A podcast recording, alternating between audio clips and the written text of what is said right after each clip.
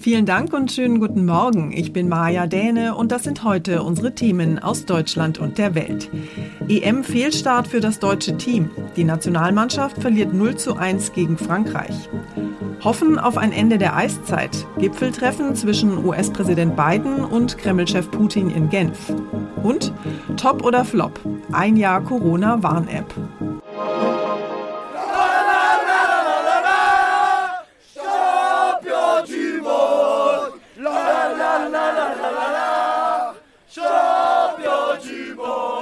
Tja, deutsche Fans waren das nicht, die da nach dem Spiel in München gesungen haben.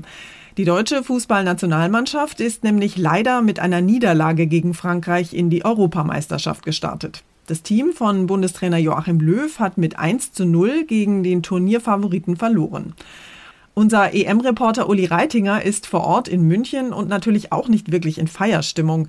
Uli, so ein Überraschungssieg wäre natürlich schön gewesen, aber eigentlich können wir trotz der Niederlage doch ganz zufrieden sein mit diesem Spiel, oder? Ja, auf jeden Fall. Die deutsche Mannschaft hat sich sehr ordentlich aus der Affäre gezogen, finde ich, gegen dieses abgezockte französische Star-Ensemble. Man hat einfach gemerkt, dass die Franzosen schon ewig lange in dieser Formation zusammenspielen und die Deutschen eben nicht. Und trotzdem, ein Punkt wäre drin und verdient gewesen. Bundestrainer Löw hatte nachher nicht viel zu meckern. Wie eng das Spiel war, zeigt auch, dass ein Eigentor, das erste deutsche Eigentor der EM-Geschichte, die Partie entschieden hat. Hummels nach 20 Minuten. Wieso hat es denn am Ende nicht zu einem Punkt gereicht? War das einfach Pech? Nein, auch wenn sich die Deutschen ein paar ganz gute Chancen erspielt haben, letztlich fehlte meistens die Durchschlagskraft in der Offensive. Da wirkte das Team oft etwas ratlos und diese ausgebufften französischen Weltstars, die können eine 1 zu 0 Führung dann eben sehr souverän über die Runden schaukeln. Was gut ist, und das hat Jo Kimmich nachher ganz gut gesagt, auch wenn es nicht ganz gereicht hat, wir wissen jetzt, dass wir auch gegen die Besten mithalten können. Das macht Mut fürs weitere Turnier. Wie haben denn die Fans ihre Rückkehr ins Stadion empfunden? Ja schon lange nicht mehr so viele glückliche Gesichter gesehen an der Allianz Arena. Corona-Regeln hin oder her, Hauptsache wieder Fußball live. Die gute Stimmung hätte kurz vor dem Anpfiff fast ein jähes Ende genommen. Ein Greenpeace-Aktivist flog mit einem Motorschirmflieger, das ist so eine Konstruktion hinten mit Propeller, hängend an einem Gleitschirm über dem Stadion. Er verfing sich in Stahlseilen am Stadiondach und wäre fast in die Zuschauer gestürzt. Zum Glück landete er unsanft auf dem Rasen und wurde sofort von Sicherheitskräften abgeführt. Saugefährlich diese Aktion. Na, dann hoffen wir mal, dass unsere Jungs beim nächsten Spiel am Samstag mehr Glück haben. Dankeschön nach München, Uli. Die Temperaturen steigen und die Corona-Zahlen in Deutschland sinken. Das Robert Koch Institut vermeldet täglich neue Tiefststände und in einigen Städten und Landkreisen werden inzwischen gar keine Neuansteckungen mehr gemeldet. Deshalb lockern immer mehr Bundesländer ihre Corona-Maßnahmen. Aber welche Regeln in welchem Bundesland gerade gelten, ist nicht immer ganz einfach herauszufinden. Keine Maskenpflicht mehr im Freien, weitere Lockerungen an den Schulen. Treffen darf man sich jetzt wieder auch im größeren Kreis. Und nachdem die Clubs monatelang dicht waren, darf in einigen Bundesländern auch wieder getanzt werden. Den Überblick zu behalten, wo was genau gilt, wird immer schwieriger. Im Detail unterscheiden sich nämlich die Regeln in den Bundesländern. Zum Beispiel ist hier in Berlin in Bus und Bahn weiter die FFP2-Maske Pflicht. Anderswo reicht inzwischen eine OP-Maske. Manja Borchert, Berlin.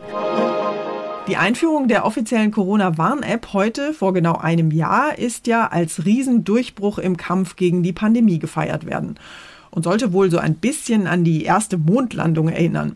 Die App herunterzuladen und zu nutzen, das ist ein kleiner Schritt für jeden von uns, aber ein großer Schritt für die Pandemiebekämpfung. So vollmundig hat Kanzleramtsminister Helge Braun die Warn-App damals angepriesen. Jetzt, ein Jahr danach, fragen sich viele allerdings immer noch, ob die App tatsächlich so hilfreich war und ob wir sie jetzt angesichts der sinkenden Infektionszahlen wirklich immer noch brauchen. Mein Kollege Ronny Thorau hat sich mit der Corona-Warn-App mal näher beschäftigt. Ronny, mal ganz ehrlich, top oder flop? War die Corona-Warn-App im letzten Jahr wirklich so nützlich wie erhofft? Ja, nicht so nützlich, wie sie hätte sein können, aber auch nicht der zahnlose Tiger oder gar Totalausfall, wie manche das da hinstellen. Die App gilt datenschutzmäßig als vorbildlich weltweit, auch wenn das manche ihrer Funktionen etwas beschränkt. Andererseits haben ja manche sie vielleicht nur deshalb installiert, weil sie als datensicher gilt. Gut 28 Millionen Mal ist sie runtergeladen worden und aktiv nutzen sie wohl höchstens ein Drittel der Deutschen. Trotzdem wurden angeblich Hunderttausende Menschen vor riskanten Begegnungen schon gewarnt und Hunderttausende Infektions Ketten mithilfe der App unterbrochen. Wird die Corona-Warn-App jetzt eigentlich nicht langsam überflüssig? Menschen, die geimpft sind, die brauchen doch eigentlich keinen Alarm mehr, wenn sie einem Corona-Infizierten begegnen, oder? vom Grundsatz her stimmt das, aber wer geimpft ist, der ist ja nie zu 100 Prozent geschützt. Also ein kleines Restrisiko bleibt ja immer. Muss man dann, wenn man einen Alarm über seine App bekommt, für sich selber entscheiden. Habe ich da jetzt wirklich ein Risiko und lass mich testen? Wahrscheinlich machen das dann viele nur, wenn sie vielleicht auch Symptome haben. Ist aber jedenfalls nicht ganz einfach. Ansonsten hat die Corona-Warn-App inzwischen ja auch eine Check-in-Funktion zum Beispiel für Schnelltests integriert und auch den digitalen Impfpass. Gibt's auch alles in anderen Apps ohne Kontaktverfolgung. Andererseits hat man eben viel auf einmal in einer App, die als sehr datensicher gilt. Dankeschön, Ronny. Die Innenminister von Bund und Ländern treffen sich heute Abend zu ihrer diesjährigen Frühjahrskonferenz im Europapark Rust bei Freiburg. Eine Fahrt im Riesenrad oder auf der Wildwasserbahn steht allerdings wohl nicht auf dem Programm. Stattdessen geht es bei dem dreitägigen Treffen um so schwierige Themen wie den Kampf gegen Antisemitismus und um Abschiebungen nach Syrien. Vor einem halben Jahr ist der generelle Abschiebestopp nach Syrien ausgelaufen. Die Lage ist aber weiter angespannt. Abgeschoben dorthin wurde bislang noch niemand. Doch schwere Straftäter und islamistische Gefährder würde das Bundesinnenministerium gerne loswerden. Darüber soll gesprochen werden. Auch Antisemitismus ist Thema. Ob rechtsextrem, linksextrem oder aus dem Ausland importiert, es gibt inzwischen viele Facetten. Nordrhein-Westfalen und Baden-Württemberg beispielsweise fordern deshalb, antisemitische Straftaten künftig präziser zu erfassen. Clemens Kurt Berlin. Und wir schauen noch nach Genf. Dort treffen sich nämlich heute US-Präsident Joe Biden und Kreml-Chef Wladimir Putin. In den Beziehungen zwischen beiden Ländern herrscht ja momentan Eiszeit und beide sind sich einig, dass das Verhältnis an einem Tiefpunkt angelangt ist. Bei ihrem ersten Gipfel überhaupt haben Putin und Biden eine so große Fülle an Themen, dass die angesetzte Zeit von vier bis fünf Stunden kaum ausreichen dürfte. Das Treffen soll vor allem einer Wiederaufnahme des fast komplett abgerissenen Kontakts dienen. Putin hat auf die Einladung Bidens zu dem Gespräch auch die Bereitschaft zur konstruktiven Zusammenarbeit signalisiert, aber auf Augenhöhe und ohne Belehrung von US-Seite. Fragen etwa der atomaren Abrüstung und Rüstungskontrolle stehen auf dem Programm, doch ob es am Ende wirklich ein Ergebnis Ergebnis geben wird, ließen beide Seiten zunächst offen. Aus Genf, Ulf Mauder.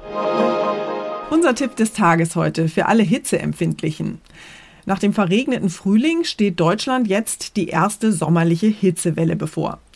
Heute sollen die Temperaturen vielerorts über 30 Grad klettern und morgen könnte es sogar bis 35 Grad heiß werden. Ideal also für einen Sprung ins eiskalte Wasser oder ein großes Eis auf der Sonnenliege. Allerdings sollten wir dabei ein paar Dinge beachten. Mein Kollege Nico Neumann aus der Serviceredaktion hat schon mal die XXL Sonnencremetube und die Eiswasserflasche eingepackt. Nico, simple Frage zuerst. Was sollte ich tun, bevor ich mich zum Sonnen auf die Liege schmeiße? Am besten ist eigentlich, du verbringst gar nicht allzu viel Zeit in der prallen Hitze. Gerade um die Mittagszeit, wenn die Sonne am meisten knallt, dann ist es besser, wenn du lieber etwas länger im Schatten bleibst. Wenn du aber unbedingt in die Sonne willst oder musst, dann auf keinen Fall die Sonnencreme vergessen. Der Dermatologe Christoph Liebig empfiehlt Lichtschutzfaktor 50. Und diesen auch in großen Mengen auftragen. Wichtig ist auch, diesen Sonnenschutz alle zwei bis drei Stunden nachzuschmieren, selbst wenn wasserfest draufsteht, gerade wenn Sie schwimmen oder stark schwitzen und sich am Handtuch reiben. Also ruhig einen ordentlichen Klecks Sonnencreme nehmen und überall dort auf die Haut schmieren, wo die Sonne direkt drauf scheint. Spätestens nach einer halben Stunde in der Sonne ist es ja ohnehin meistens viel zu heiß. Wie kann ich mich denn dann am besten abkühlen? Abkühlung ist ganz wichtig bei der Hitze, aber Vorsicht, den Körper nicht zu schnell runterkühlen.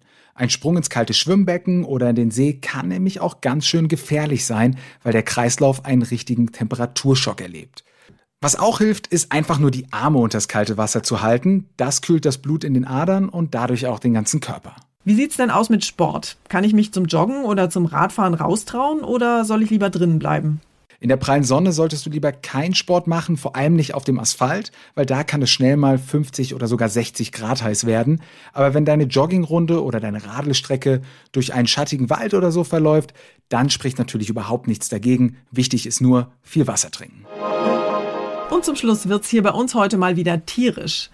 Ganz China rätselt nämlich seit Wochen über eine Herde von Dickhäutern, die quer durchs Land wandern. Mehr als 500 Kilometer haben die Elefanten schon zurückgelegt und auf ihrem Weg haben sie Felder verwüstet, Ernten geplündert und sind über Straßen durch Dörfer und Städte gezogen. Die Schäden werden mittlerweile auf mehr als eine Million Euro beziffert. Trotz der etwas rabiaten Manieren sind die reisenden Dickhäuter inzwischen aber echte Stars in den sozialen Medien geworden. Hunderte Schaulustige versammeln sich, wenn ihre Ankunft irgendwo erwartet wird und ein Krisenstab mit 300 Helfern verfolgt seit Wochen jeden Schritt der Elefanten. Außerdem filmen Drohnen die Herde aus der Luft. Chinesische Medien informieren live über die Elefantenherde und selbst renommierte Wirtschaftsmagazine sind inzwischen im Elefantenfieber. Statt mit den neuesten Aktienkursen versorgen sie ihre Leser jetzt mit Elefanten-News per Push-Meldung. Die Verpflegung unterwegs ist erstklassig für die Elefantentruppe auf Tournee. Dorfbewohner entlang der Marschstrecke locken sie nämlich überall mit leckerem Zuckerrohr, Bananen und Mais. Ein echtes Drei-Sterne-Menü sozusagen. Das war's von mir für heute. Ich bin Maja Däne und wünsche Ihnen allen einen entspannten Tag. Tschüss und bis morgen.